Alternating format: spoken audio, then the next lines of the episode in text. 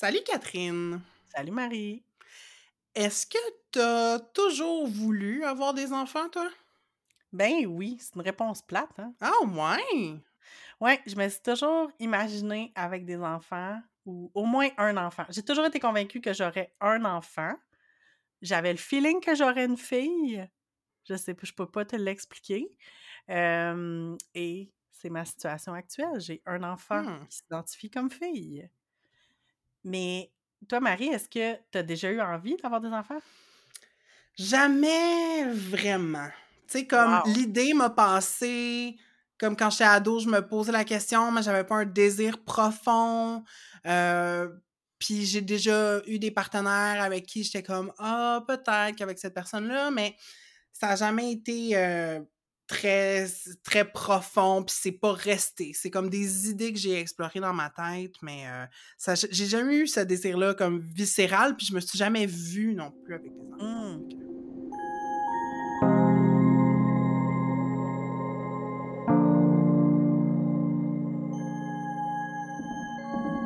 Vous écoutez Entre deux eaux, le balado où on nage entre la pataugeoire de la culture pop et les eaux profondes des feelings.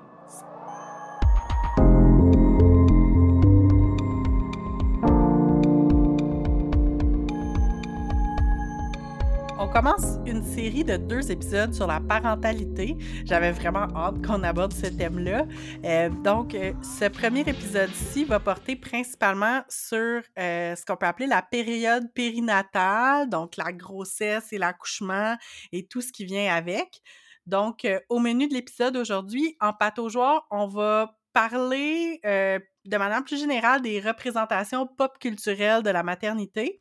Puis, en eau profonde, je suis vraiment contente qu'on vous présente une entrevue avec Ariane Audet, qui est photographe et créatrice du projet Faces of Postpartum. Puis, euh, en dernière partie, ben, on va revenir sur l'entrevue puis euh, dire euh, qu'est-ce que ça l'a évoqué pour nous.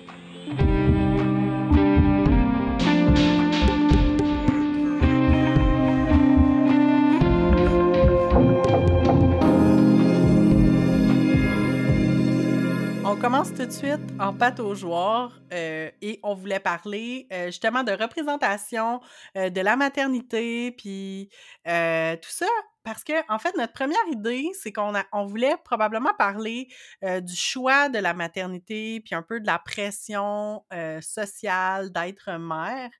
C'est ça. Puis l'identité aussi, comme des personnes qui, qui revendiquent cette identité-là de non-mère, là, Ouais. en tout cas le choix de la non-maternité, ouais.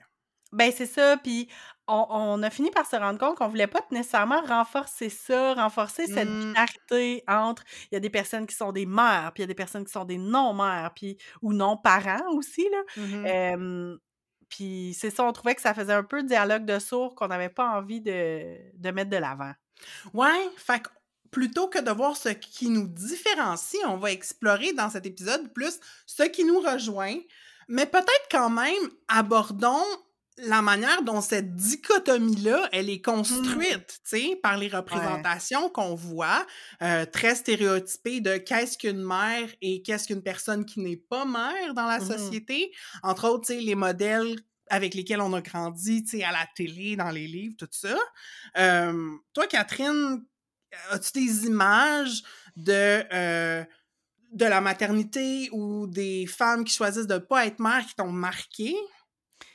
Ben, c'est pas comme une, une image spécifique, mais je pense que le concept de base, c'est vraiment comme l'espèce de. Tu sais, quand on s'imagine c'est quoi une mère, ben c'est comme la mère au foyer, tu sais, le, le- le Mm. cliché des même des années euh, 50, 60, là, tu sais, de la mère au foyer qui cuisine, qui fait le ménage, qui s'occupe de ses enfants, que son identité, c'est vraiment juste d'être mère qui- qu'elle vit avec un mari, le père de ses enfants, qui va travailler, puis qui revient, puis qui est comme quasiment considéré comme son, son enfant supplémentaire, là, donc, dont elle doit s'occuper. Il y a un peu ce, ce mime-là, des fois. Euh, puis j'ai vraiment l'impression, tu sais, pour, pour certaines, ben pour plusieurs dans- de personnes euh, de notre génération, c'est souvent, souvent le modèle qu'on a eu chez nous. Ouais. Euh, moi, je sais que ma mère était à la maison, pas quand j'étais tout petite, mais comme à partir du moment où je suis rentrée en maternelle, euh, pas en maternelle, en première année, ma mère, elle a, elle a eu mon frère, puis euh, est restée à la maison. Fait que, tu sais, j'avais comme l'image de la mère à la maison, justement. Je sais pas, toi, si, ta, mère était à la maison ou si elle travaillait à l'extérieur? Elle travaillait à l'extérieur, mais à temps partiel. OK, ouais. c'était pas une job à temps partiel de jour la semaine. Donc, tu sais, moi, j'allais dîner à la maison euh, quand j'étais à l'école. Je revenais chez moi la semaine, ma mère était là. Elle faisait donc tous les repas, elle faisait tout le ménage. Mon père avait une job très prenante, qui fait qu'il était peu mmh. présent. Fait, ma mère était presque le, seul parent vraiment qui faisait la job de parent, tu sais. puis c'est ça, fait puis ma mère, elle s'est beaucoup identifiée par choix je pense, à son rôle de mère, dans le sens où elle était contente et fière d'avoir cette identité-là. Mmh euh, mais bon, là, j'exprime mon opinion peut-être au détriment de d'autres aspects de sa vie, tu sais. Mais effectivement, moi, une mère très, très présente puis impliquée dans les sphères traditionnelles de la domesticité, là, j'ai grandi avec ça. Puis on était dans les années 80-90 comme post... Euh, post-backlash féministe. Mmh donc, euh, elle, sa maternité, puis le choix de euh, d'être très présente à la maison, elle y tenait beaucoup parce que c'était comme une espèce de revitalisation après que dans les années 70-80, ça avait été un peu déconstruit là, par les féministes de deuxième vague. Ma mère n'était pas anti-féministe, mais elle était comme non, non, mais moi je choisis d'être à la maison, puis c'est valide, tu sais. Ben, c'est ça, je pense moi aussi, comme moi je pense que ma mère, ça a été un peu plus circonstanciel, sauf que, tu sais, comme dans ma petite enfance, mes parents travaillaient, puis j'allais dans une garderie en milieu familial. Puis à un moment donné, ben, mes parents travaillaient dans le même euh, dans la même épicerie qui a fermé, en fait, à la suite d'une à la suite d'une grève. Donc, euh, le, les deux perdu leur emploi, puis pas longtemps après, ma mère est tombée enceinte de mon frère, donc, tu sais, ma mère a décidé de rester à la maison, puis je pense qu'elle elle aussi était vraiment très fière de faire ce choix-là, de, de rester à la maison, puis j'ai l'impression que, tu sais, parfois, on, dans, les discours féministes sur la maternité, on va se, questionner, tu sais, sur est-ce que ce choix-là de rester à la maison pour s'occuper des enfants, est-ce que c'en est réellement un? Mmh. parce que comme tu disais, tu sais, il y a eu une période où justement, c'était ça la norme, puis qu'à un moment donné, avec les révolutions féministes, il y a eu beaucoup de femmes, c'était une des revendications là, des, des, féministes de deuxième vague d'avoir un emploi à l'extérieur de la maison, rémunéré, tout ça. Mais ça, il faut rappeler aussi que c'est comme vraiment une question de, de, femmes blanches, parce que les femmes, les femmes noires étaient sur le marché du travail depuis longtemps, il mmh faut, quand même le, préciser.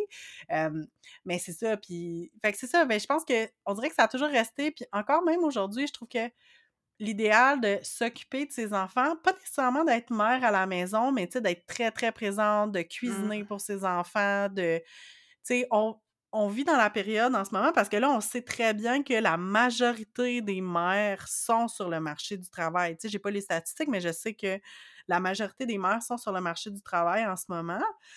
Fait d'essayer d'atteindre cet idéal-là de, cuisiner tout ce que nos enfants mangent, euh, jusqu'au pain, jusqu'au dessert, euh, tu d'être de, super présente dans l'éducation de nos enfants, euh, même une certaine culpabilité à envoyer ses enfants en, en milieu de garde, tu sais, il y a comme j'ai l'impression qu'on vit encore avec les conséquences de, des vestiges de, de cette mmh image de la mère au foyer qui arrive à faire tout.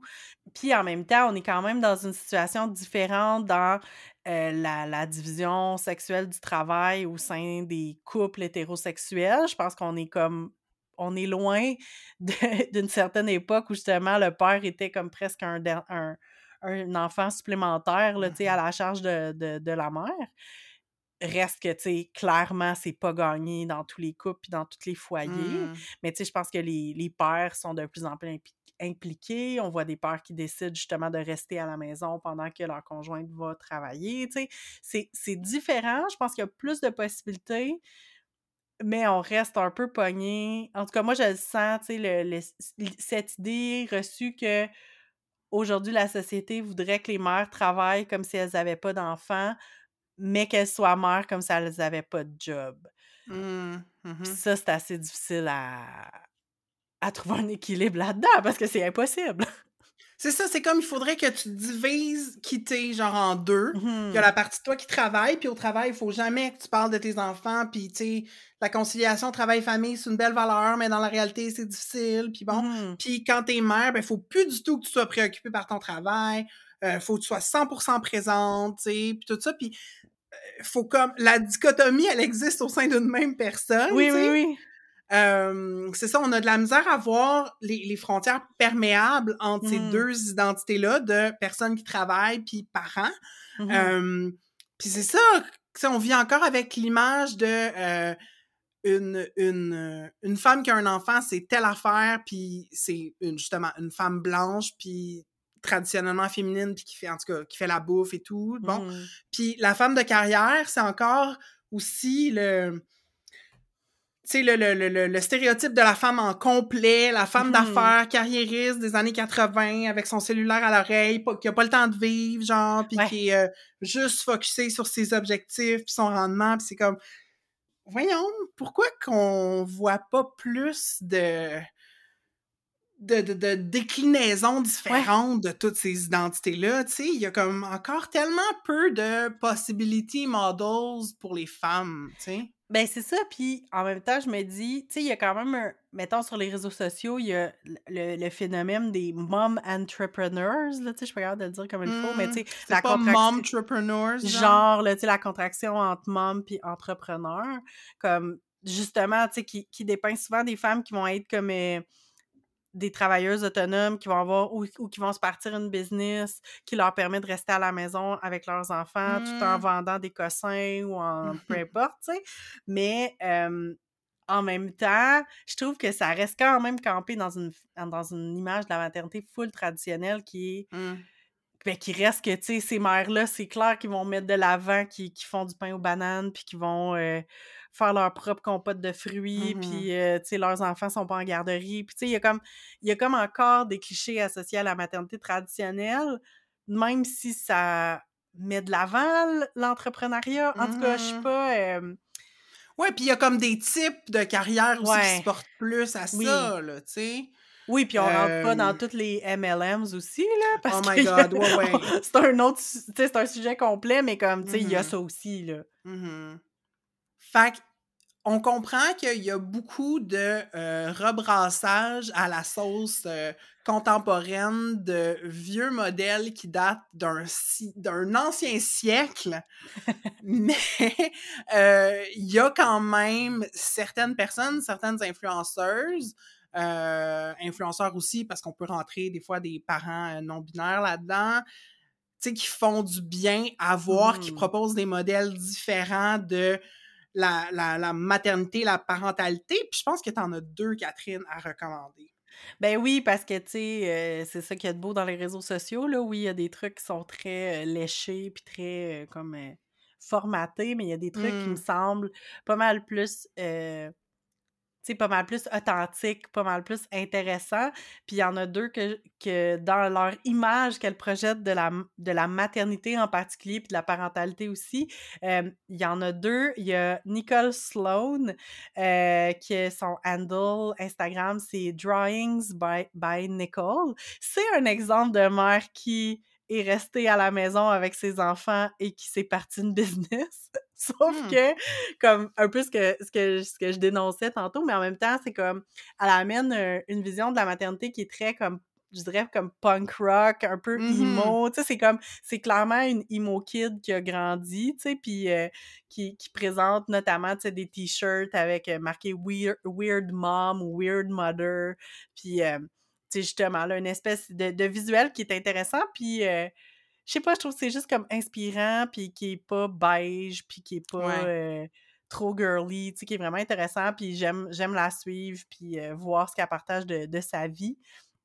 puis de sa vie de famille.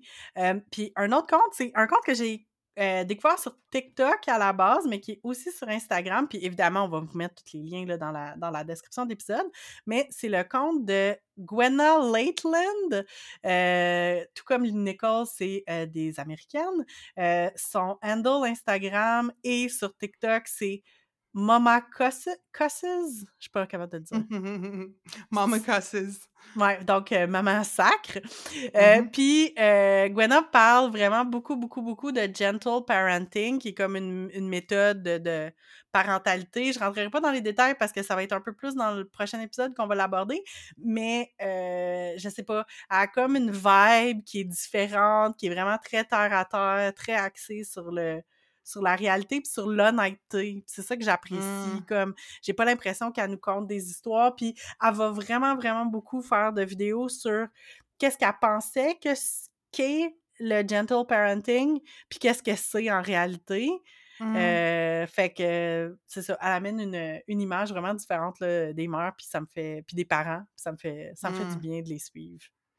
Puis même moi, en tant que personne qui n'a pas d'enfant, tu sais, j'apprécie des modèles différents de la maternité parce que ça me rappelle que justement, c'est des, des femmes, des personnes de ma génération avec qui j'ai plein de choses en commun. Comme c'est pas Mhm. genre tout à coup une personne devient mère, puis là, elle vit dans un autre monde, puis je peux plus la comprendre parce que je suis non-parent, puis comme on est full éloigné tout à coup, comme on peut encore se rejoindre sur des choses. Fait qu'on dirait que je trouve ça rassurant, I guess, à quelque part, tu sais. Puis, euh, on s'en parlait un peu en préparant l'épisode, c'est que moi, j'ai la chance que toutes mes amies qui ont des enfants, j'ai pas senti qu'on s'est éloigné quand elles ont eu des enfants. J'ai pas senti non plus que on, rentrait comme j'ai pas vécu de choc culturel quand mes amis sont Mhm. devenus mères, tu sais, alors que ça aurait pu être le cas.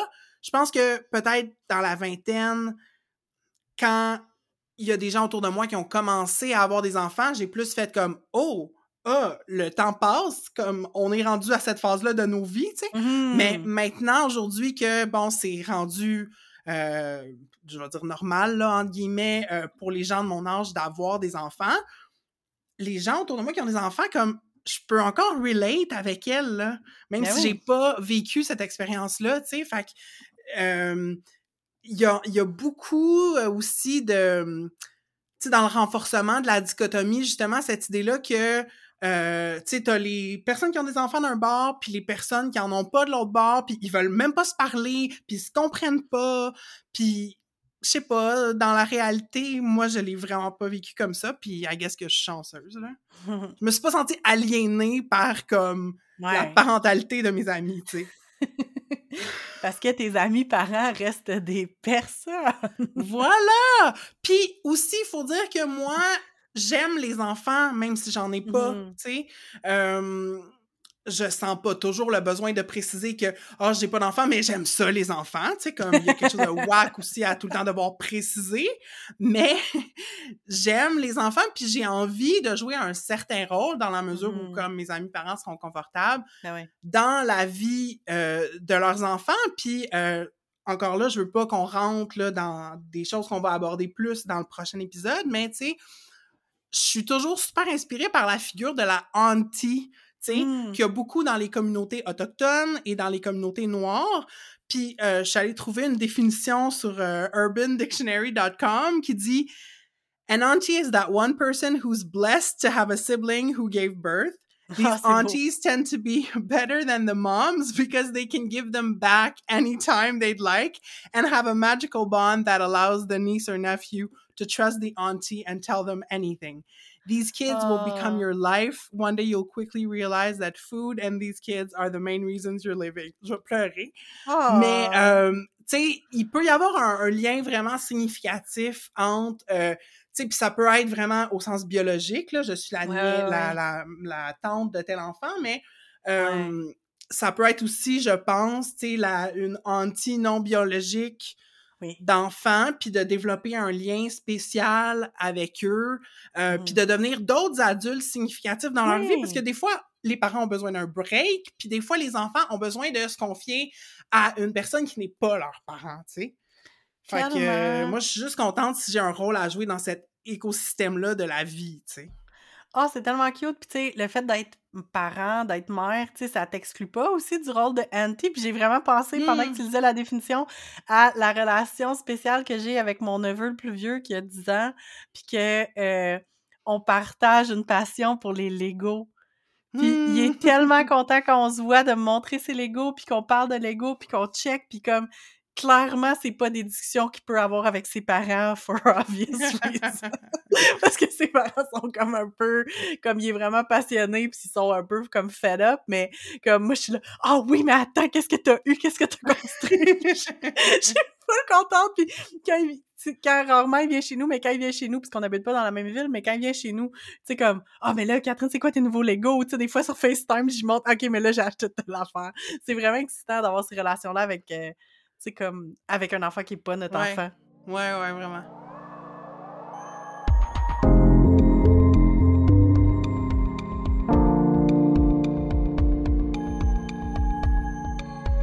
On plonge en eau profonde avec notre entrevue euh, que j'ai réalisée il y a quelques semaines avec Ariane Audet.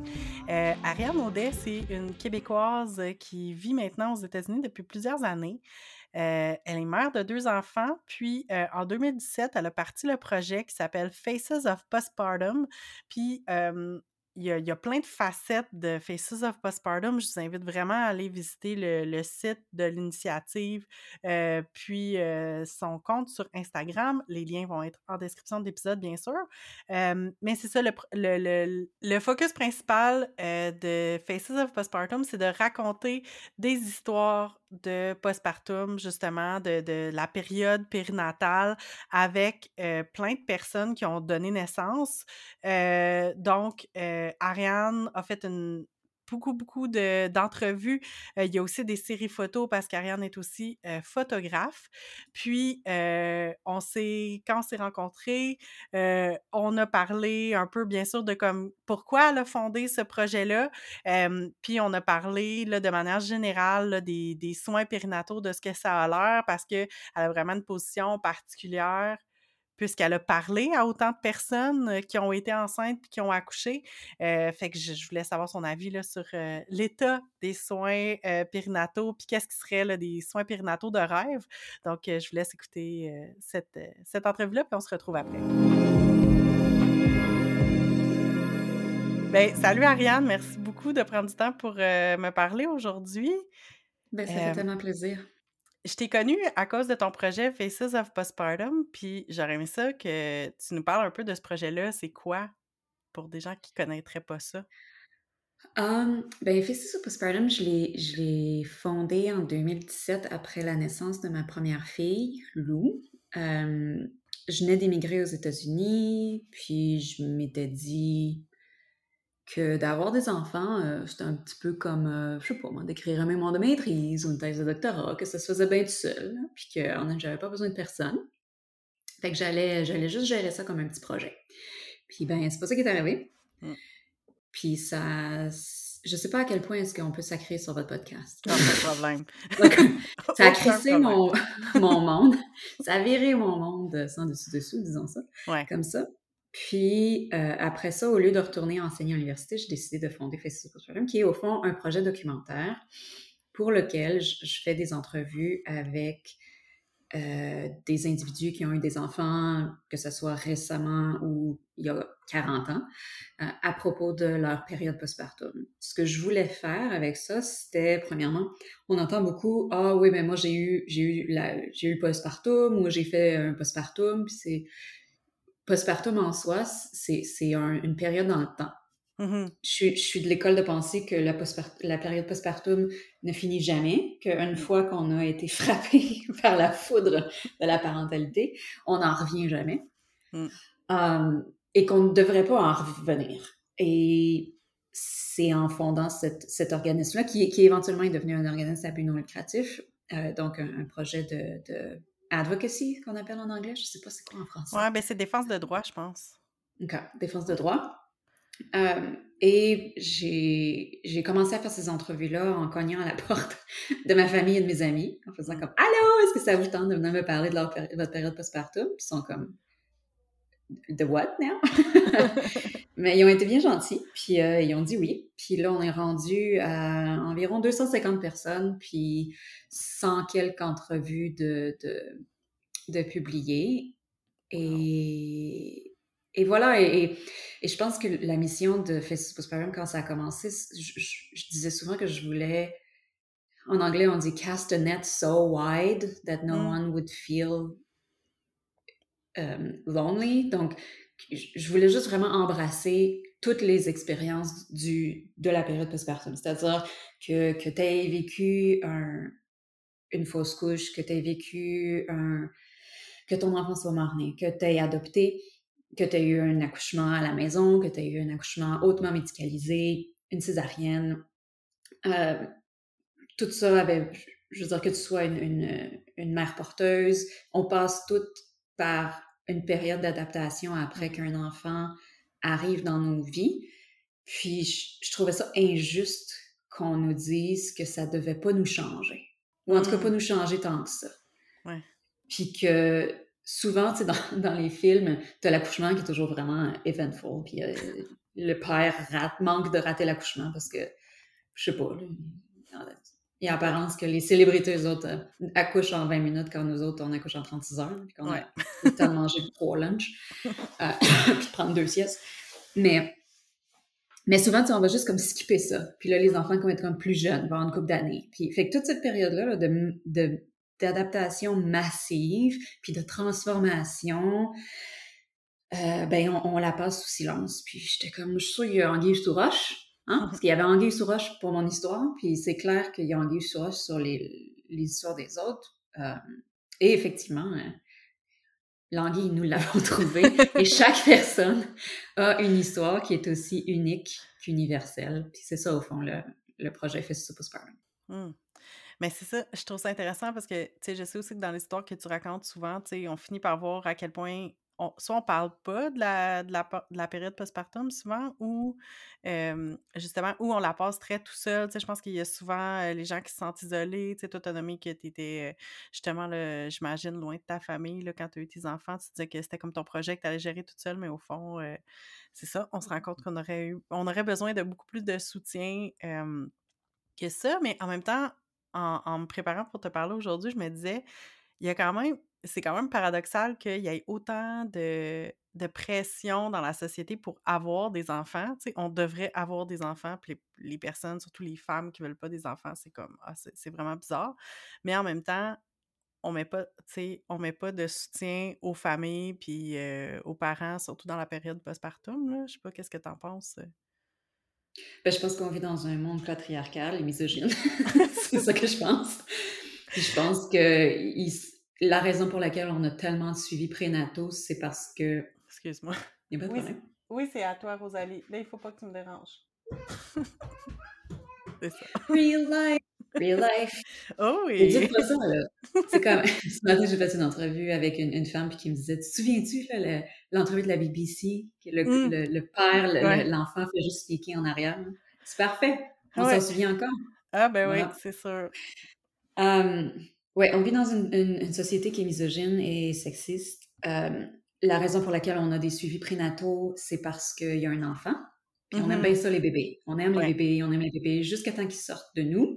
Puis soudainement, ben, on aime toujours les bébés, mais on n'aime plus le, la matrice, fond, qui les a. Parce qu'on devient ça, on devient juste une matrice, un bout de chair mm-hmm. qui a donné naissance. Puis, euh, fuck that, après ça, hein, pourquoi est-ce qu'on prenait soin de vous? Parce qu'on prend pas soin de nous avant, puis on prend pas soin de nous après. je pense que c'est juste parce qu'on s'en remet à un moment donné, euh, on est on est endommagé quand on s'en remet. Euh, puis ben on répète la même chose parce qu'on on l'a pas nous-mêmes vécu, fait qu'on sait pas que la prochaine génération devrait être traitée différemment. Mais comme on est la génération des briseurs de cycles, de mmh. cycles vicieux, ben, euh, ben c'est là où on en est. Puis je veux dire, je parle beaucoup de la période postpartum, mais dans toutes les entrevues que je fais, on parle de comment on a été traité en, c'est au fond ça devrait s'appeler faces de la périnatalité. Oui c'est ça. Parce que tout ça est lié. Ben tout ça est lié. Puis comment est-ce que nous-mêmes on a grandi en tant qu'enfants? C'est quoi nos figures maternelles nos figures paternelles nos figures parentales? C'est quoi notre dynamique de famille? Tout ça a un effet absolument monumental. Puis pour moi je pense que je m'intéresse beaucoup à la, à la période postpartum parce que c'est un des un des rares moments dans une vie où il y a un massive reset. Ouais. Et qu'on devient tellement vulnérable que ça peut soit nous crisser à terre mm-hmm. ou ça peut nous permettre de grandir et d'évoluer et de, de fleurir, de s'épanouir euh, d'une manière inimaginable. Si on, c'est un moment charnière dans une vie. Puis si on passe à côté de ça, on passe à côté d'une possibilité soit de guérison ou de, de, de, de grand, euh, comment ça, growth, excusez-moi, de grandir, ouais, d'épanouissement personnel, etc. Et en tant que, que, que, que parent aussi. Donc, je pense que c'est pour c'est ça qui me fascine autant, c'est que ça, ça nous offre vraiment cette opportunité-là, mais on la prend pas, cette opportunité, cette opportunité-là, parce qu'on prend pas soin de nous. Oui. Mais en même temps, c'est ça, c'est tellement difficile. J'ai l'impression qu'on nous met tellement. On met, tellement de l'avant le fait que devenir parent, devenir mère, ça devrait, tu comme combler toute notre vie, puis qu'on devrait devenir, euh, tu sais, que ça, serait, ça va être extraordinaire, puis tout ça, mais qu'en même temps, fait dès qu'il y a des trucs qui qui se passe que, tu sais, soit que ton expérience d'accouchement ou de grossesse est un peu plate ou, euh, euh, ben, plate dans le sens, je dis plate pour pas dire désastreuse, ou, tu sais, comme ou traumatisante. c'est ça. Ça sera pas facile, c'est ça l'affaire. Des fois, mon chum est comme, mais là, tu veux, pourquoi tu fais pas comme des choses super heureuses? Puis je suis comme, parce que ça existe pas. c'est aussi simple que ça. Il n'y a pas une version qui est juste dorée. Ça existe pas. Ben non, c'est ça. Puis tu sais, je me dis comme les, les rares exceptions qui pourraient avoir une expérience super positive, je me dis oui, mais probablement que leur expérience est tellement positive parce qu'ils ont eu accès à des, comme à des, soins extraordinaires, ils ont eu du soutien, euh, ils n'ont pas eu comme de, genre même de trauma physique ou de difficultés physiques, ou ils ont eu des soins à la suite. sais moi, je me dis, comme je comprends pas encore euh, ben, je sais comme je pense en France que comme les, les soins, euh, comme la rééducation périnéale, c'est quelque chose qui est comme d'emblée, là, comme tout le mmh monde fait ça, alors que, ben, au Québec, c'est vraiment pas ça. Puis je pense qu'aux États-Unis. Non, en Amérique du Nord, ça existe pas. Ouais, c'est ça. Tu sais, comme, il faut vraiment que tu cherches. Puis c'est comme, quand ça va mal, quand tu as plein de problèmes, que tu as des fuites urinaires ou que tu as des douleurs ou qu'il y a des trucs qui, qui fonctionnent pas, puis que là, tu fais comme, OK, là, euh, je vais essayer de parler autour de moi, trouver quelqu'un qui aurait une référence pour aller au privé, pour aller euh,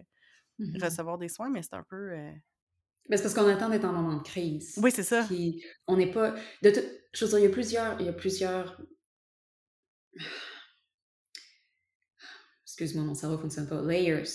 Jesus! Des... Il, y a plus... il y a plusieurs, le plusieurs, il y a plusieurs couches. Oui, j'étais comme des, étage. Des plures. Oui. Des plures d'oignons. Oui. Euh, euh, oui, il y a plusieurs couches là-dessus. Le système de santé n'est pas fait de manière, n'est pas, est pas construit de manière préventive. C'est ça. De manière préventive, pardon. Euh, et donc, les soins périnataux font pas exception à ça. On, traite, on ne prévient pas. Il y a plus de travail qui se fait présentement, mais, euh, mais c'est pas, on n'est pas là où on devrait être définitivement pas. Vraiment. Mais justement, ma prochaine question, c'était, de, selon toi, puis avec toutes les gens avec qui tu as parlé, ça devrait avoir l'air de quoi des soins périnataux idéaux, mettons? OK, si je peux rêver, là? Oui, oui, oui. Ça, c'est, OK, OK. Oui, oui, oui. C'est, quoi l'idéal selon toi? Monte les manches. Tu as ton test de grossesse. Bref, ça, c'est si tout va bien, là. Tu sais, que tu n'es pas en clinique de fertilité. Que, mm-hmm. Mettons, tu tombes enceinte. Ouais. Que, c'est ça. Puis ça, ça devrait être autant que tu sois mère porteuse que. Puis les mêmes choses devraient arriver avec l'adoption et tout. Là, je vais essayer comme de ne pas trop être trop large parce qu'on va essayer de. Des fois, mon cerveau part un peu dans tous les sens. OK. Ça va. Tu tombes enceinte. Euh, pour moi, là, il devrait avoir dans un seul lieu des sages-femmes, des euh, nurse practitioners qui peuvent prescrire, mmh. des psychiatres, des thérapeutes, des psys, euh, des, des, travailleurs sociaux, mmh des, des physiothérapeutes en soins pour en réhabilitation. Puis pourquoi on appelle ça réhabilitation? on peut-tu juste juste dire, ben, OK, c'est pour prendre soin de ton périnée. Ouais. Euh, ou de ta, ta région périnéale. Je sais pas comment tu dis ça. ouais, je sais pas. Périnéale? Mmh non, périnéale, c'est la physiothérapie périnéale. Je sais pas. Ça, là. Dans ton abdomen. région, oui. cette région-là qui va toute, toute se distendre, puis, puis comme les muscles vont, vont, se relâcher, puis tu vas être comme un gros sac de patates après ça. Tout ça va arriver, puis c'est correct. Euh, puis on devrait avoir... Ça, ça doit commencer là, aussitôt qu'il y a des soins en fertilité ou que tu tombes enceinte, il devrait avoir autant de, rencontres prénatales euh, physiologiques qu'il devrait en avoir psychologiques. Mm-hmm. Et selon les besoins de la personne, est-ce que la personne a eu faire un, historique complet euh, de d'abus, de trauma, Mhm. euh, faire un historique complet de, de problèmes de dépendance, Mm. euh, historique familial, tu sais, aller vraiment loin. Puis de façon non seulement, je veux dire, exhaustive la première fois, mais de, de faire un, un long suivi durant toute la grossesse. Mhm. Euh, les, les cours sur... Puisqu'il y a beaucoup de gens qui n'ont qui ont pas nécessairement les ressources pour euh, se prendre des cours euh, prénataux, ben ça Ouais. devrait juste être fourni, les cours Ouais. prénataux, les cours à l'allaitement. Euh, avoir aussi des, des, des, des séminaires ou des rencontres sur l'allaitement avant que ça arrive. Ouais. Puis y aller là, vraiment là, at large Mhm. euh, avec ton gynéco, avec ta sage-femme. Si tu es low risk, on ne devrait pas avoir d'obstétricien parce que les obstétriciens sont, sont trainés en chirurgie. C'est des Ouais. chirurgiens. Mhm. Ils font pas. ils- accoucher des bébés, là, physiologiquement, ça c'est pas dans leur training. Ouais, ouais, ouais. Euh, c'est une question d'assurance, c'est une question de qui va payer pourquoi. Fait que ça, Mhm. ça devrait juste pas avoir lieu. Ça devrait être des sages-femmes qui ont ces droits-là, puis ils doivent avoir les droits aussi de, de prescrire. Puis, passer avec ta sage-femme ou avec ton obstétricien, les possibles complications. Qu'est-ce que Mhm. ça va avoir l'air? Ouais. Pas pour faire peur, juste pour dire, ça, c'est ce qui peut arriver. Puis si jamais ça, ça arrive, c'est ça qui va arriver. Puis il y a tout un training à faire au niveau des, des, des professions, des, de la profession médicale sur le... Je veux dire, pour moi, là, tous le, toutes les, les, les soins devraient être des soins trauma-informed care. Il, faudrait 100%, il faudrait juste assumer que la personne que tu as devant toi est traumatisée. Parce qu'elle l'est. Il y a genre 93% de chances qu'elle le soit. Fait assumons, si vous, êtes, si vous êtes si into it avec les, les statistiques, assumons que la personne est traumatisée Mhm. et euh, appliquons, il y a des choses que tu peux faire en tant que, que, que clinicien euh, pour, pour réduire le risque de trauma. Fait que ça devrait, tous les soins là, de, de la conception ou de la, des traitements de fertilité jusqu'à au moins un an postpartum, Ouais. ça devrait être euh, pris en considération. Puis après ça, ben, l'accouchement. Ah, dans mon rêve, là, il y aurait une, une, une, une psy ou une travailleuse sociale qui, tout de suite après l'accouchement, irait débriefer, faire un Mhm. débrief Ouais. Oh, wow. qu'elle a ta chart, qu'elle Ouais. s'assoit à côté de toi, puis qu'elle fasse comme raconte-moi ton accouchement. Si ça y tente, évidemment, tout est une question de oui. consentement, etc. Ben Mais oui. il y aurait tellement de trauma qui vrai, là. Ah, Si on avait juste quelqu'un qui nous validait, Ouais. qui ferait comme Hey, je sais pas, c'est pas dans tes notes, je vais aller voir, je vais aller chercher les réponses parce que tu es encore là, puis c'est Ben oui. frais à la mémoire des, des infirmières, c'est frais à la mémoire des docteurs. Ben oui. Puis si tu as encore des questions, ben, je vais le faire venir ou je vais la faire venir Mhm. il y a, moi je dis là, 60% des traumas reliés à l'accouchement s'arrêteraient de là. Ouais. Puis après ça, ben, il faudrait qu'on ait des- de l'aide à la maison, si t'as pas de parents. Ou... Puis je pense que ça, ça devrait être optionnel. Euh, Ouais. Peut-être pas comme les premiers jours. Les visites là, chez le pédiatre, ça devrait pas arriver. Tout devrait se faire à la maison. Et- et Mm, ces femmes-là, ces femmes-là et les personnes qui accouchent ne devraient pas avoir à se lever au moins pour deux mois dans, clair. dans mes rêves. Puis tous les premiers soins, les premières semaines, la- la- deux jours, la- après ça, la, une semaine, la, trois semaines ou quatre semaines si jamais le bébé prend pas du poids. Ah, les conseillères en lactation, je m'excuse, j'ai oublié les conseillères en lactation qui étaient passées euh, euh, dans, dans ma, dans ma pratique privée, euh, dans ma pratique, per- ma, ma pratique per- parfaite. Là, Et Oui, ben c'est ça, tu conseillères les en avais au début. Oui, ok, c'est Mais ça. ouais. Mais elle, je, je pense que je l'avais oublié, mais il faut, Clairement, il faut qu'elle soit là.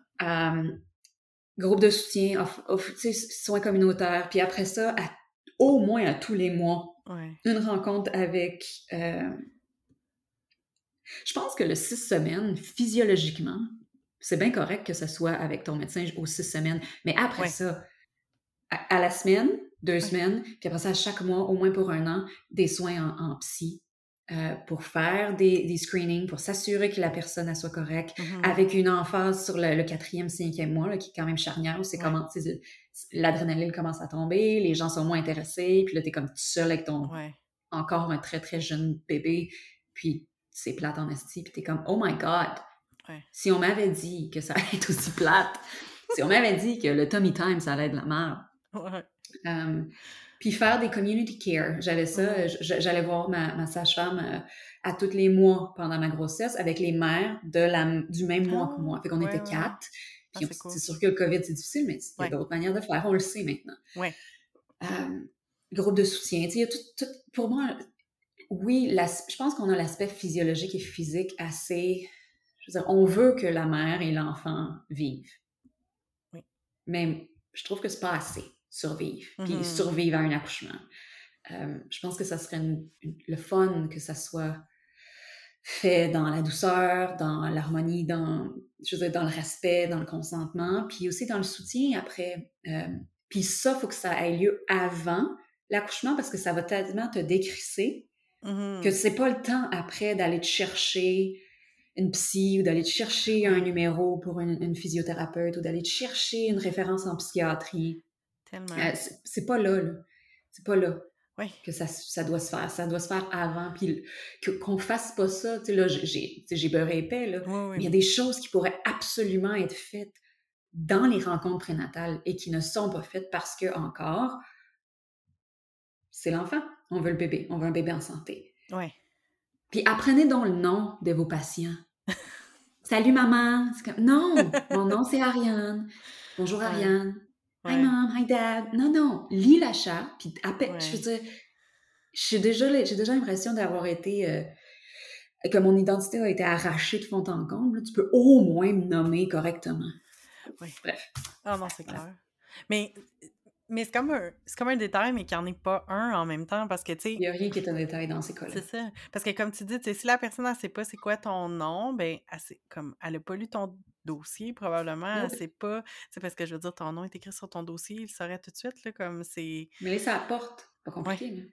Ben oui, c'est ça. Non, c'est... Euh, ah non, mais ben, tout ce que tu dis, là, je suis super d'accord avec toi, là, parce que, justement, je pense que en tout cas, j'ai l'impression que moi, c'est ça qui m'aurait manqué, là, dans mon, dans mon expérience, j'aurais tellement aimé ça, comme, justement, qu'on prenne soin de moi, puis que ce soit pas à moi courir, là, que je sois pas comme, euh, tu sais, sur une ligne d'écoute pour un, organisme en, allaitement, en soutien en allaitement, justement, pour faire comme, là, ça marche pas, qu'est-ce qui arrive, alors mmh. que, comme, tu sais, mon bébé est encore à l'hôpital, puis tu sais, c'est super... Euh, puis ça, le NICU, là, mmh ça devrait faire partie du... Parce que tu peux faire des... Ici, tu peux faire des hospital tours. Tu peux aller voir l'hôpital.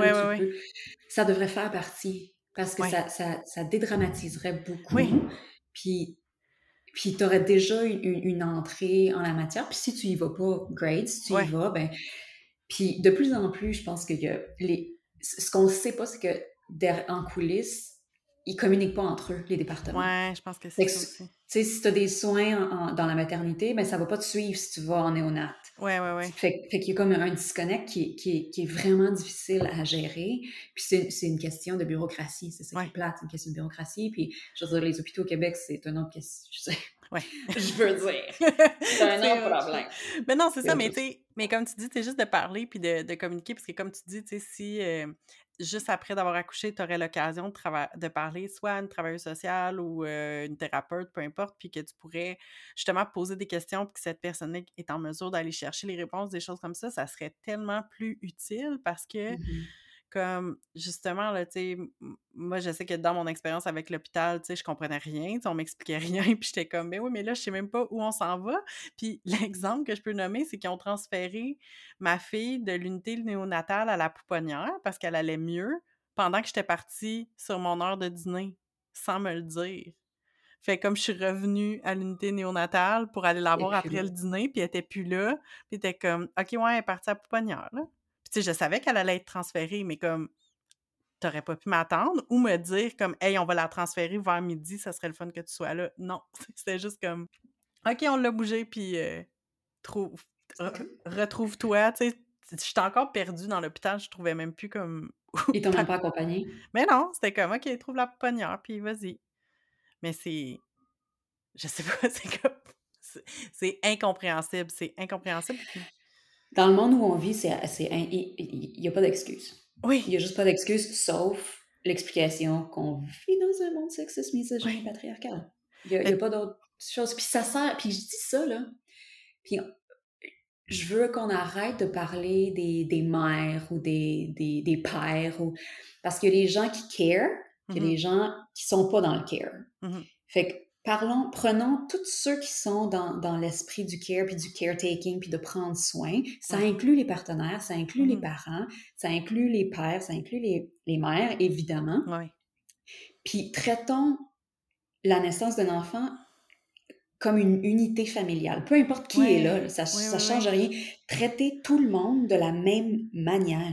Euh, parce que c'est n'est pas juste la personne qui donne naissance qui est traumatisée, c'est tout le monde autour qui subit les dommages collatéraux mmh. de ces manquements-là. Ben oui, c'est ça. après ça, tu viens de dire, ben, ah, il est où ton soutien? Puis comme, ben, mon soutien, tu l'as traumatisé. Tu l'as traumatisé quand tu l'as laissé dehors, puis tu l'as pas laissé rentrer pour la césarienne. Tu l'as traumatisé quand tu lui as sacré un bébé d'un bras, puis tu lui as pas dit où est-ce qu'il fallait que t'ailles, puis il savait pas si sa femme allait survivre parce que tu lui as dit, oh, dans cinq minutes, elle va sortir, mais là, ça fait 35 minutes, puis personne n'est venu me le dire si ben elle allait bien ou pas. Puis là, tu fais oui, oui, peau à peau, mais, mais, mais personne, il y a comme, le, la situation est gérée, mais tout ce qui est autour, le buffer, ouais l'est pas. Puis comme c'est invisible, puis ça saigne pas, ben on n'en prend pas soin.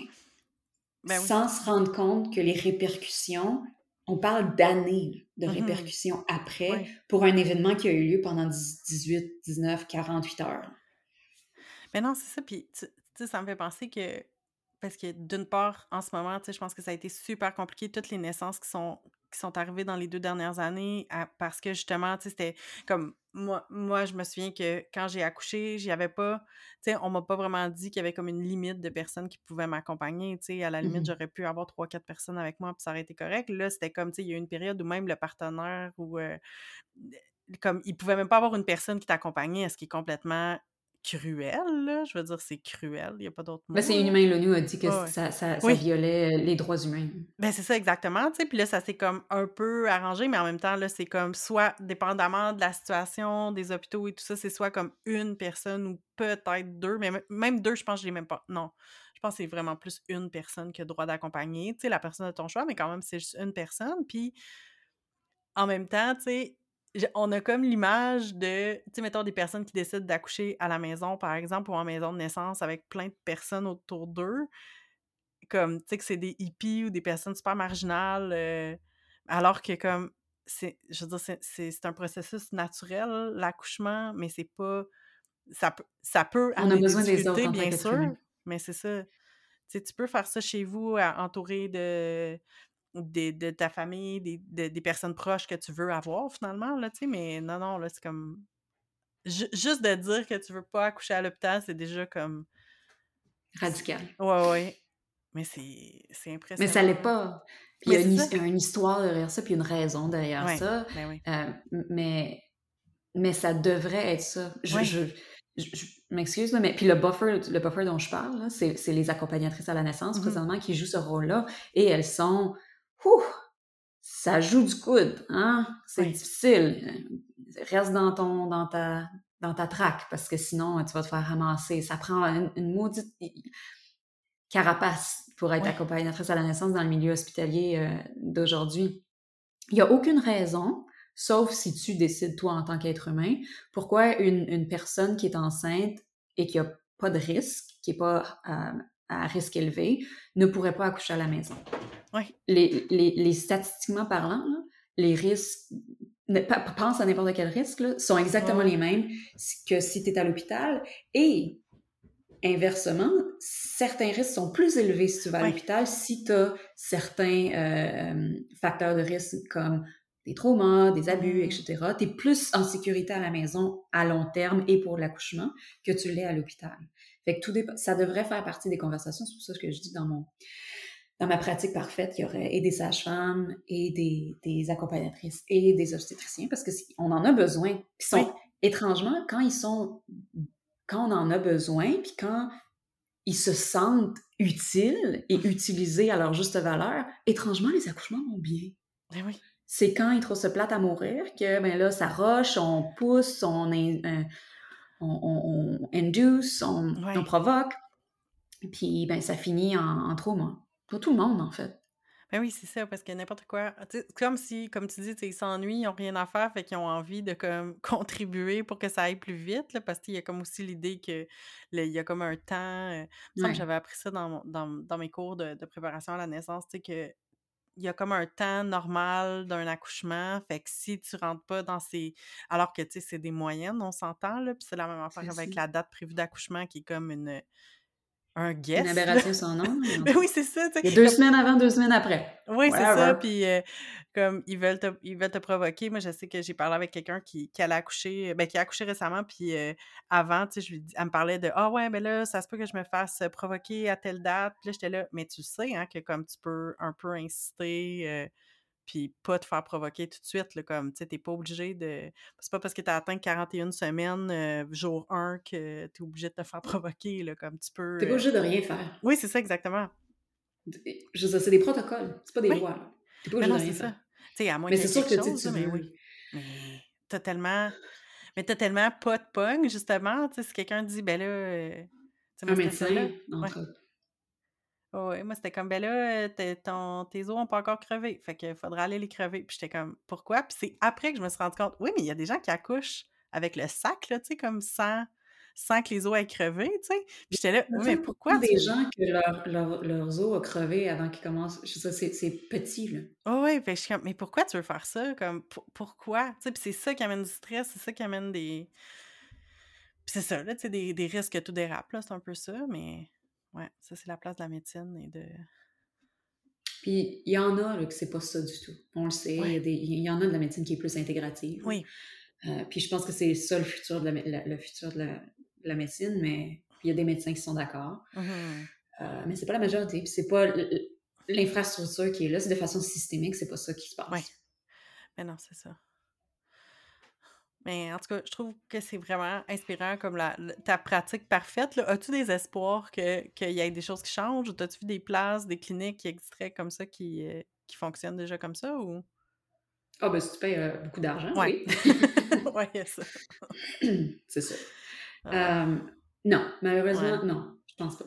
Non, je pense que ça va se faire petit par petit, ça va se faire euh, dans les écoles de médecine, ça va se Ouais. faire par la, la gentrification des accompagnatrices à la naissance, que ça devienne Ouais. comme plus normal. ouais. Euh, que je pense que l'éducation va falloir que ça change. Puis ça aussi, ça prend du temps, ça prend beaucoup de. faut que tu lobbies beaucoup de, au, au niveau législatif pour que le gouvernement embarque, parce que c'est là que ça part. Ouais. Euh, tu sais, la, la santé publique, euh, changer le discours. euh, il faut. Ultimement, le, le- le challenge, c'est toujours de demander aux gens de prendre soin, tu sais, de, de s'en faire, dans le sens Ouais. care for us. Les gens, si les gens s'en foutent, ils voudront pas investir là-dedans. Fait que c'est de, de changer le changer le récit autour de ça. Puis c'est Ouais. en, en- c'est en- en ayant des gens qui, qui en parlent, qui, qui devant le public, qui je veux dire, les réseaux sociaux, on sait bien, c'est on a accès à ça, Ben à oui. ces gens-là. Euh, puis juste normaliser que qu'on a besoin de plus d'aide Ouais. puis que ça devrait aller de soi. Tu sais, c'est une chose de dire à quelqu'un, ben, fais-toi un plan post- postpartum, tu sais. Ouais. Mais ça met encore la responsabilité à un niveau individuel. Oui. Euh, puis c'est sûr que c'est bien, tu sais, de prendre ses responsabilités individuelles, mais ça devrait faire partie du système parce que c'est dans ma dans mon livre à moi, Mhm. de petite socialiste québécoise qui vit aux États-Unis, euh, qui porte ses mitaines comme Bernie Sanders. Euh, ben, ça devrait être à l'État de prendre soin de Ouais. ses citoyens. Mais bon, c'est juste. Ouais. Fondamentalement, c'est une question éthique, puis c'est une question épistémologique où, eh, de quoi- qu'est-ce qu'on, où on met nos efforts, Mhm. ou qu'est-ce qui nous, qu'est-ce qui nous remplit en tant que société? Est-ce que c'est l'argent? Ben, dans ce cas-là, effectivement, ça va bien plus vite de sortir un enfant euh, à coup de scalpel, mais c'est pas, ça dépend ce, ce que tu, c'est quoi tes valeurs.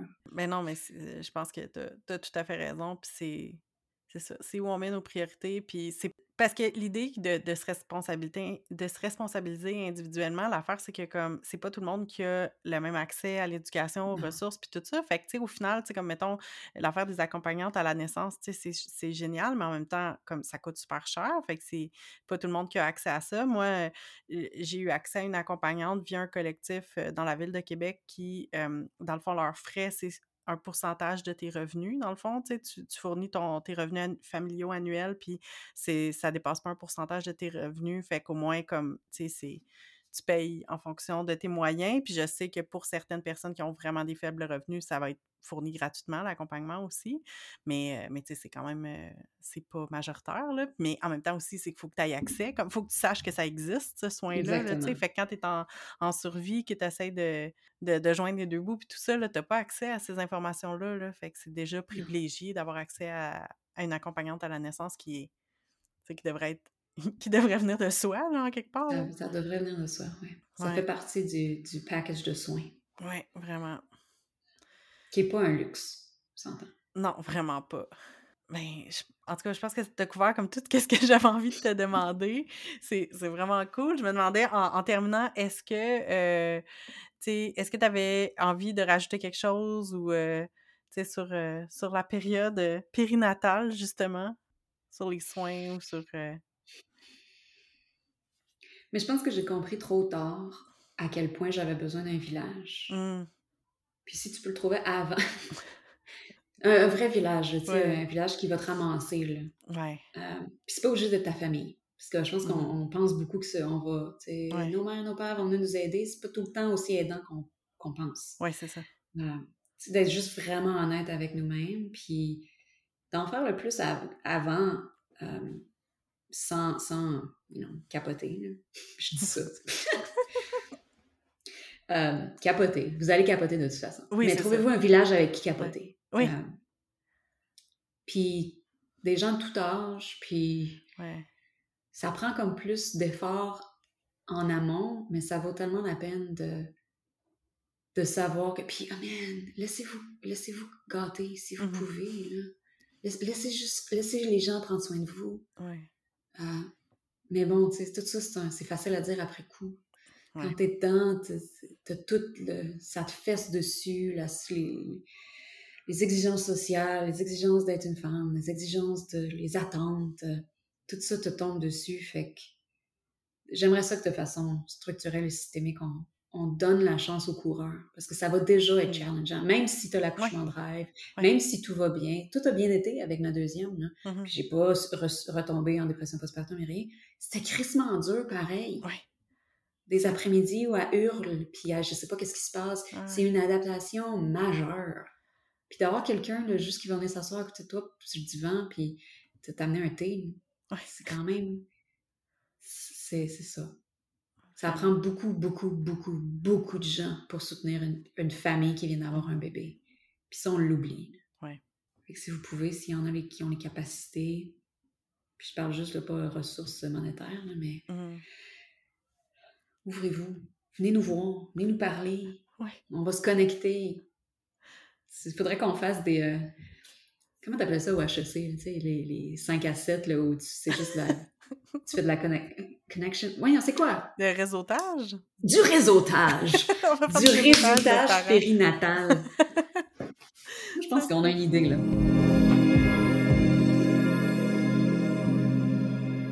Alors, c'était mon entrevue avec Ariane Audet euh, du projet Faces of Postpartum. Puis, euh, je suis vraiment contente euh, d'avoir pu m'entretenir avec elle parce que, dans le fond, Ariane a commencé le projet de Faces of Postpartum en 2017. Puis moi, c'est à la fin de 2017 que j'ai vécu la, la, naissance de mon enfant. Puis j'ai commencé à suivre, euh, je me souviens plus exactement comment je suis, tombée sur, son sur le projet, mais tu sais, assez rapidement, là, après avoir accouché, euh, je suis tombée, tu sais, je pense que j'étais à la recherche d'histoires de, de, mmh postpartum, puis tout ça, puis d'histoires de naissance différentes, puis j'ai commencé à, la suivre sur les réseaux sociaux, puis au fil, euh, au fil du temps, au fil des DM, on est devenus un peu amis, puis j'ai eu la chance de lui raconter mon histoire d'accouchement mmh. quand ma fille avait environ environ je sais même plus quel âge, deux, deux ans, euh, quatre ans, je pense. En fait, ça faisait quelques années parce que j'ai pu parler avec elle à la fois de mon expérience d'accouchement, mais aussi de l'expérience de l'hospitalisation de ma fille lors de son euh, diagnostic de fibrose kystique. Mmh. Fait que euh, c'était vraiment intéressant. J'ai vraiment aimé ça, pouvoir parler avec elle. Fait qu'on va mettre en lien de l'épisode ben, mon histoire qui est en anglais, que dans le fond, qui est issue de l'entrevue que j'ai donnée à Ariane pour son projet. Fait que c'est elle qui a rédigé euh, le, texte de l'entrevue. Euh, puis c'est ça, j'étais vraiment contente. Puis tu sais, j'ai l'impression, à chaque fois qu'on se parle, tu sais, qu'on a quand même un...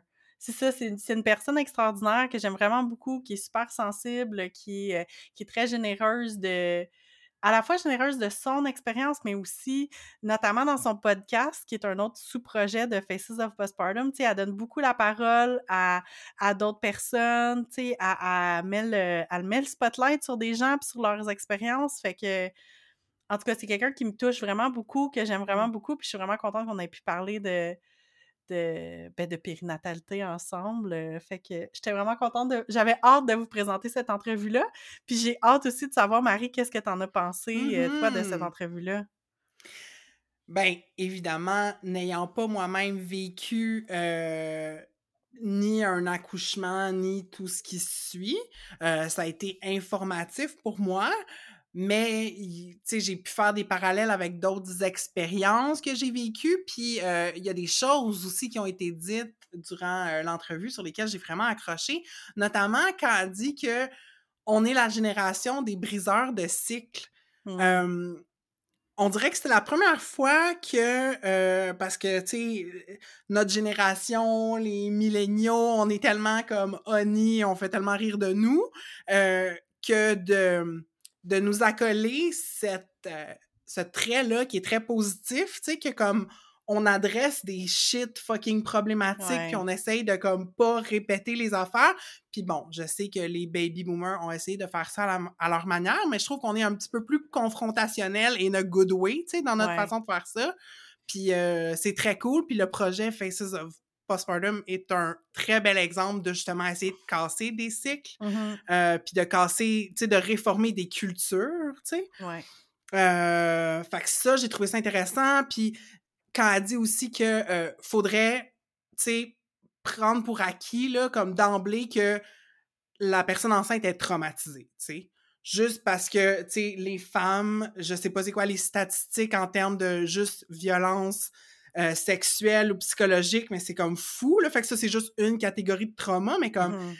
pourquoi que les soins périnataux sont pas du trauma-informed care? Tu sais, c'est comme wild, là, puis qu'il y a des, il y a des touchés, puis il y a des manières d'approcher les personnes qui, comme, sont vraiment, comme, confrontantes, puis pas chill, tu sais. Puis pourquoi tous les soins de santé sont pas trauma-informed? Also, Comme, ben oui, bien sûr, les soins périnataux, je pense que c'est super important parce que c'est super, comme, comme tu dis, il y a des trucs qui sont super invasifs, mais en même temps, c'est beaucoup lié à la sexualité aussi, mais en même temps, Mhm. comme, tous les soins de santé devraient être trauma-informed, là, comme il n'y a pas de raison Ouais. qu'ils ne soient pas, là. Mais c'est ça, mais tu sais, notre système de santé est tellement pas construit pour prendre soin de l'humain. Tellement pas. Ça sera peut-être une minute en tabarnak ou comme un épisode en tabarnak, mais bon. Euh, mais c'est ça. Puis une autre chose qui m'a marqué, c'est euh, quand elle dit que euh, le fait d'avoir un enfant, c'est comme une expérience qui te chamboule, tu sais, qui te transforme de bord en bord, puis que t'es, tu sais, comme transformé à jamais, tu sais. Puis euh, j'ai pas vécu cette expérience-là, mais j'en ai d'autres expériences profondes, tu sais, qui m'ont marqué puis que je porte avec moi, tu sais, comme une grosse dépression. Euh, si tu t'en sors, ça te marque, tu sais, puis tu Mhm. fais des apprentissages là-dedans, puis tu grandis à travers ça, puis c'est à la fois dur et beau, tu sais, puis ou un gros deuil, tu sais, d'une personne très proche. Moi, j'ai perdu mon père il y a une dizaine d'années, puis ça, c'est, je suis plus la même personne, là, tu sais, Ouais. obviously. Fait que euh, cette idée-là de tu, tu changes pas fondamentalement, mais en même temps, t'es plus jamais la même. Tu sais, je pouvais relate à cette affaire-là. Fait que je dirais que c'est les affaires qui ressortent principalement. Il y a d'autres trucs aussi, Ouais. on, on y viendra. Là. Mais c'est ça, mais je pense que c'est super intéressant ce que tu dis, tu sais, que les, les grosses, les grosses étapes de nos vies viennent changer notre cerveau, puis ça me, ça me fait penser à ce qu'on, une chose qu'on entend souvent en lien avec euh, la avec le fait de devenir parent. Je sais pas si tu as déjà entendu parler du mommy brain, Mhm. qui est comme l'idée que après, après un accouchement, euh, la personne va avoir comme beaucoup, de, comme perd certaines facultés cognitives. Puis moi, moi, je l'ai vraiment ressenti après, après ma grossesse. Puis je me suis mis à fouiller pour essayer de comprendre parce que, tu sais, il y a de comme. Il y a bien des affaires en lien avec la, la, ma- la maternité puis la parentalité que c'est des oui-dire, puis t'es comme, voyons, c'est quoi le lien, tu sais? Mais semblerait-il que le fameux mommy brain, c'est a thing, comme ça existe. Euh, on va vous partager le lien vers un, un article qu'on a trouvé dans Psychologie Today, euh, juste pour comme, tu sais, que vous ayez une petite idée. Mais en- dans les faits, c'est qu'ils ont vraiment observé des changements. Puis je pense que ça peut être aussi des changements qui sont sûrement observables quand tu vis un deuil ou une, une grosse euh, truc Mhm. trans- transformatrice. Mais en gros, c'est toute une idée que ton cerveau se met à il est comme rewired, là, comme, tu sais, il va tout Mhm. se réorganiser parce que t'as as une, euh, une responsabilité qui est super importante de tenir en vie un petit être humain sans défense. Fait que, tu sais, je pense que c'est une affaire, tu sais, c'est- peut-être un truc, là, de tu de, de survie de l'espèce, là, tu sais, de s'assurer là, que, comme, OK, là, tu vas t'occuper de ce bébé-là. Puis il y a certainement des enjeux qui sont comme hormonaux, puis comme biologiques, là, tu sais, là-dedans, dans le fait Mm. d'avoir comme mis un bébé au monde. Sauf que c'est pas juste, c'est pas juste physique puis physiologique, euh, parce qu'ils ont vu la même chose chez des pères. Puis Mm. euh, ils mentionnent dans, dans l'article que, que j'ai... euh, qu'on va mettre en lien, mais j'ai lu, tu sais, quelque part qui disait qu'il y avait quand même une différence entre, comme, mettons, des pères qui sont pas impliqués dans la vie, dans les soins de l'enfant, puis des pères qui sont très impliqués. Fait que, comme, si les pères sont très impliqués, ils vont voir des différences, là, au niveau du cerveau, là, euh, de, de justement, là, tu sais, de comme, tu ça change ta vie bout pour bout, là, de, de- Mhm. du jour au lendemain, t'as que- comme un bébé qu'il faut que tu prennes tu sais, qu'il faut que tu prennes soin, là, c'est clair que ça transforme. euh, tu sais, je comprends que. Ben, en fait, pas je comprends, mais comme, tu sais, je sais que ça transforme ta vie, puis même si tu es préparé, tu n'es jamais préparé à 100 Euh, Puis je peux comprendre des gens qui vont venir, euh, tu sais, changer leurs identités, tu sais, même à la limite, Mm. là, tu sais, que par exemple, qu'ils vont devenir, euh, OK, bon, ben, ça devient ma principale in- euh, identité, Mm. c'est d'être parent. Moi, ça n'a pas été le cas. Mais, mais tu sais, je peux très bien comprendre, mais en même temps, ça a changé mes priorités dans ma vie, Mhm. ça, c'est clair. C'est ça. Mais je trouve ça intéressant, Marie, tu sais, quand tu parles de, tu sais, justement, tes amis qui ont, avec qui tu as continué d'avoir des relations, puis tout ça, tu sais, euh, puis que tu as l'impression qu'ils n'ont pas beaucoup changé, tu sais, je pense qu'on reste la même personne, tu sais, qu'on est la même personne avec un shitload de nouvelles responsabilités. C'est ça. puis ce qui a changé, c'est leur disponibilité. c'est ça, exactement. Clairement. Ouais. Ouais, ouais. Mais c'est ça, tu sais, je pense que oui, il y a les éléments, comme tu disais, tu sais, hormonaux, euh, physiologiques, mais c'est Ouais. comme, je pense, le cerveau humain Ouais. euh, peut s'adapter à des gros changements qui surviennent, Ouais. et il y a un rewiring qui s'ensuit quand tu prends de front, euh, tu sais, quand dans le fond, tu t'es comme, bon, la situation est changée, it's, it's this now, fait que le cerveau, il fait, OK, parfait, Ouais. on réaligne les affaires. Non, c'est clair. Euh, C'est du ménage. Moi, j'avais. Moi, ça m'a comme. Ça m'a fait du bien quand il y a quelqu'un qui a dit, dans le fond, c'est que ton cerveau, il est en train de faire du ménage parce que dans ton cerveau, il y a plein de connexions qui servent plus. Mm. Comme, tu sais, que t'as faites il y a longtemps, mais que tu te sers jamais. Là, le cerveau, il fait comme, hey, pour vrai, là, on a besoin de la place parce qu'on a plein de nouvelles affaires à faire. Fait que comme on va comme Mm. cleaner. Fait que c'est pour ça, des fois, tu te souviens plus de mot, le, le nom de quelque chose, là. Mhm. Parce que moi, ça m'arrivait vraiment, là. Je cherchais mes mots. Oui, puis parler de ces affaires-là, comme la mommy brain ou comment, tu sais, les parents euh, s'ajustent au fait d'avoir un enfant, euh, tu sais, le projet d'Ariane.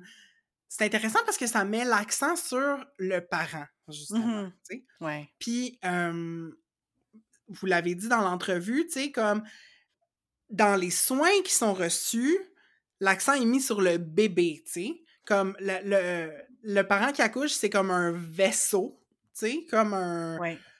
C'est l'affaire qui transporte le bébé. Fait que, obviously, comme on s'en occupe de manière vraiment euh, serrée, mais une fois que l'enfant est sorti du corps euh, de la mère, c'est comme, bon, ben, c'est le bébé qui est le focus, tu sais, puis comme, le, le, le, le parent n'existe plus comme personne dans, dans, la, dans les soins hospitaliers, en tout cas, tu sais. Puis, euh, moi, je ferais un parallèle un peu avec mon expérience, puis aussi, euh, c'est des enjeux sur lesquels j'ai travaillé. Moi, j'ai été deux ans euh, dans un organisme euh, de défense des droits sexuels et reproductifs, tu sais. Mhm. Puis j'ai moi-même eu un avortement. Puis, de un, tu sais, toute la question de pourquoi l'avortement, c'est si controversé comme sujet, c'est que on ne pense pas à la mère. Sais, Dans le fond, Mmh. c'est qu'on ne voit pas la mère comme une personne à part entière qui a une autonomie puis qui peut décider de ce qui se passe avec son corps. C'est la mère n'est que euh, l'enveloppe qui fait grandir le bébé. Mhm. Puis, c'est comme ça que les soins postnataux sont conçus, tu sais, comme la mère, bon, on va, on va la stitch up, puis genre, whatever, mais c'est ça, à- à- ses besoins à elle après, comme tout le aftercare, c'est pas vraiment comme inclus, tu sais, puis, euh, bon, les avortements, c'est pas pareil partout, mais comme j'ai, puis je suis allée pourtant dans une clinique, tu sais, qui est spécialisée, Hmm. puis mon expérience d'avortement, c'est comme. C'est pas mon meilleur souvenir à vie, tu sais. Hmm. Comme. euh, il a fallu, tu sais, qu'il me donne plus de médicaments parce qu'au début, j'avais comme vraiment beaucoup de douleur. Puis, tu sais, c'était un- avortement que je voulais. euh, tu sais, j'étais- soulagée après que ça a eu lieu, mais comme. Ça m'aurait pas manqué, tu sais, d'être un peu plus pris en charge, tu sais. Ouais. Puis, euh, en fait, c'est vu comme purement médical. Il n'y avait pas d'accueil comme holistique. Fait que c'était une autre affaire que, que je voyais des parallèles entre mon expérience puis l'expérience des, des mères qui accouchent aussi, tu sais. Ben, clairement, puis tu sais, ça m'a amené à penser comme la nécessité, autant quand tu vis un accouchement, mais aussi quand tu vis une interruption de grossesse, d'être accompagné. Mm. Puis dans les dernières années, je, je me suis mis à... Tu sais, c'est pas un sujet que je connais là, super bien, mais je me suis mis à entendre parler de plus en plus euh, de doula d'avortement. Donc, tu sais, une doula, Mm. c'est vraiment une accompagnante à la naissance. Euh, puis il y a, dans, dans le fond, dans ce que je comprends, c'est qu'il y a certaines doulas en accompagnement à la naissance qui se spécialisent aussi dans l'accompagnement à l'avortement.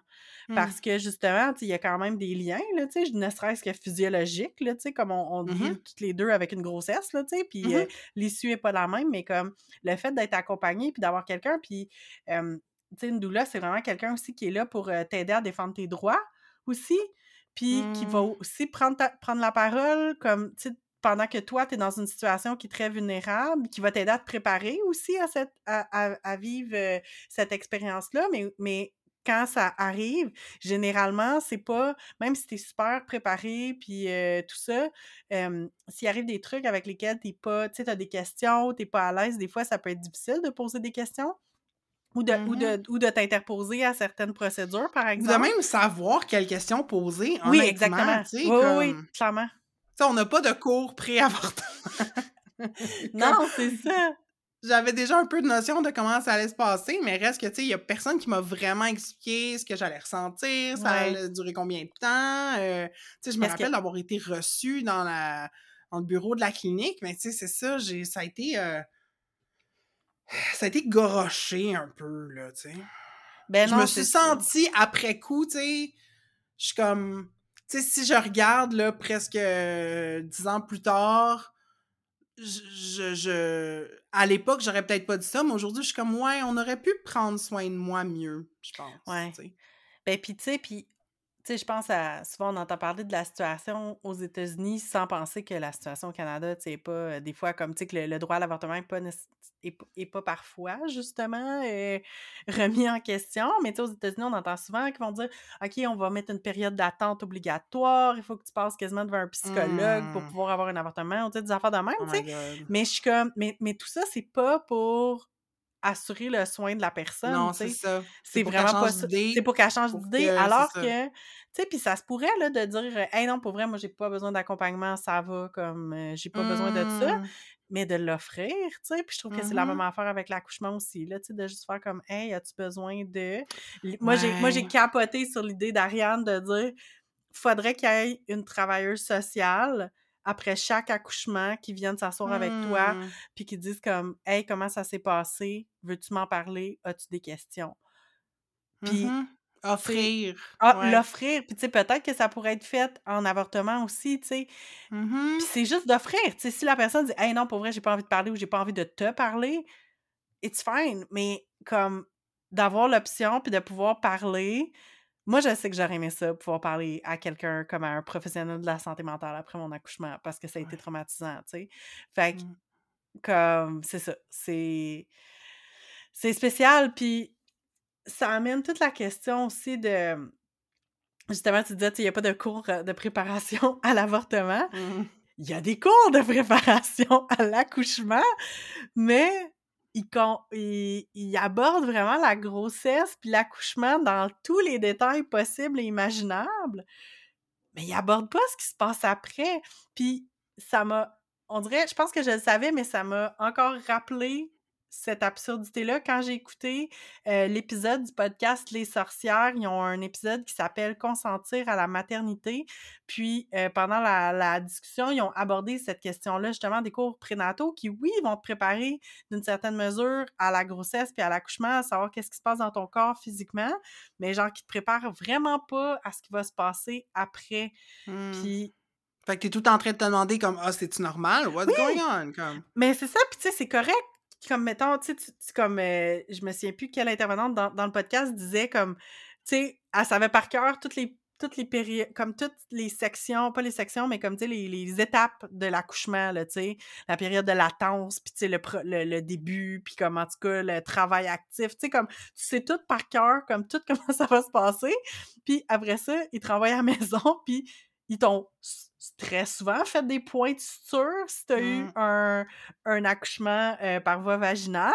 Si tu as eu une césarienne, bien sûr que tu as des points de suture aussi. Mmh Fait qu'ils te renvoient à la maison, puis avec à peu près pas d'informations. Puis il y a pas si longtemps, ma fille m'a posé une question, puis j'ai tellement resté bête, mais parce qu'on a des livres qui parlent de de grossesse puis d'accouchement, tu sais, elle sait comment ça fonctionne. Puis elle avait compris que, bon, le bébé sort par le vagin, puis que, le vagin s'ouvre, que, tu sais, Mmh. normalement, le ben, le col de l'utérus, tu sais, on je rentrerai pas dans les tu sais, elle connaît certains détails de l'anatomie, mais bref, tu sais, elle savait que le vagin allait s'ouvrir pour laisser passer le bébé. Elle comprenait ça, puis elle m'a demandé: «Mais maman, comment ça se referme?» Puis je me suis rendu compte que je le savais pas. Mais j'étais capable de te décrire comment il s'ouvrait, tu sais, comme j'étais capable de tout te décrire, de savoir, tu sais, à la limite, comme quelle hormone est est impliquée puis tout, puis j'étais comme: «Ben ben, c'est sûr que ça se referme, mais genre, je je sais pas comment». Puis j'étais là: «C'est donc bien absurde que je sais pas comment». Mmh. Puis là, je me suis retrouvée à comme googler à essayer de trouver comme la réponse, comme pas pour elle, parce que, tu sais, on s'entend qu'elle, juste le dire que ça se referme, puis tu sais, que, tu sais, comme c'est suffisant pour elle, elle a 4 ans, là, tu sais, je rentrerai pas dans, dans les détails de, de, de, de, de, de tous les processus physiques impliqués, mais j'étais comme, mais je sais pas. Mmh. Puis pourtant, ça m'est arrivé, là. Clairement, Ah ça m'est arrivé. Mais c'est super intéressant, tu sais, juste de par l'information qui est facilement Ouais. accessible, rendue disponible. Uh-huh. Tu sais, pour on on voit clairement quelles sont les priorités, Ouais. de notre société puis du système hospitalier, c'est ça, c'est l'enfantement, la priorité. C'est comme Ah la croissance de la population, la croissance démographique. Les mères, on s'en crisse, là, comme « Oh, les vagins, c'est mou, on s'en pas, ça va s'arranger, I guess », tu sais. Ouais. Puis, euh, moi, je, je veux le répéter parce que ça a été mentionné dans l'épisode de- des sorcières. Puis, je- genre, moi, je le savais pas. Puis, c'est quelque chose qui m'intéresse, puis sur lequel je pensais que j'étais très informée.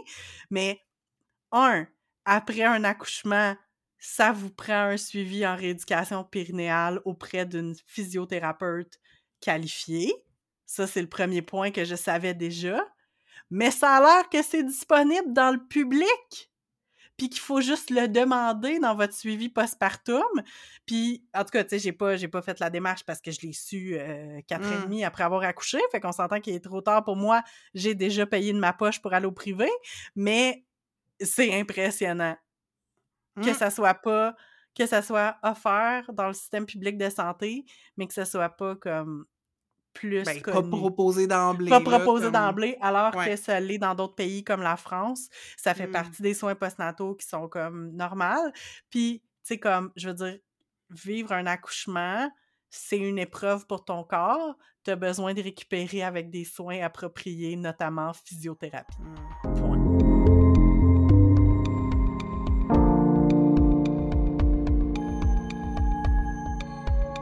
C'est donc tout pour cet épisode qui abordait la parentalité, mais en lien avec l'image de la mère puis l'expérience spécifique de la grossesse et de la périnatalité. On espère que vous avez apprécié et dans deux semaines, on revient, en fait, on continue d'aborder l'idée de la parentalité, mais sur euh, plus euh, l'angle d'élever des enfants, vivre avec des enfants aussi qui ont des besoins particuliers. Alors, manquez pas ça. Euh, ça va être notre prochain épisode. On est curieuse de savoir ce que vous avez pensé de cet épisode-là. Puis aussi, est-ce que vous ressentez de la pression à être une mère parfaite ou un parent parfait? Est-ce que, comme Marie, vous êtes une fière auntie? Envoyez-nous vos réactions euh, par DM. Vous pouvez nous trouver sur Facebook et sur Instagram avec le handle entre-deux-eaux.balado. Et bien sûr, comme d'habitude, vous pouvez partager l'épisode sur un post ou faire une story en nous taguant. On est toujours vraiment content de recevoir du feedback de cette manière-là. Et on vous encourage aussi à répandre la bonne nouvelle autour de vous, à parler du podcast à vos amis, à vos familles. Le bouche à oreille, ça nous aide beaucoup à faire grandir notre auditoire. Et vous pouvez aussi nous aider à grandir en joignant les rangs de nos flotteurs. Pour ce faire, euh, vous pouvez euh, programmer soit un don unique ou récurrent. Euh, ça peut être du montant que vous voulez. Puis en échange, vous allez avoir accès à des épisodes exclusifs. Pour plus d'infos là-dessus, rendez-vous sur notre site web au entredeuxeaux.pinecast.co dans l'onglet Nous soutenir. Puis vous pouvez aussi aller nous mettre des étoiles dans Apple Podcasts, dans Spotify, puis sur Facebook, guys. À dans deux semaines. Bye!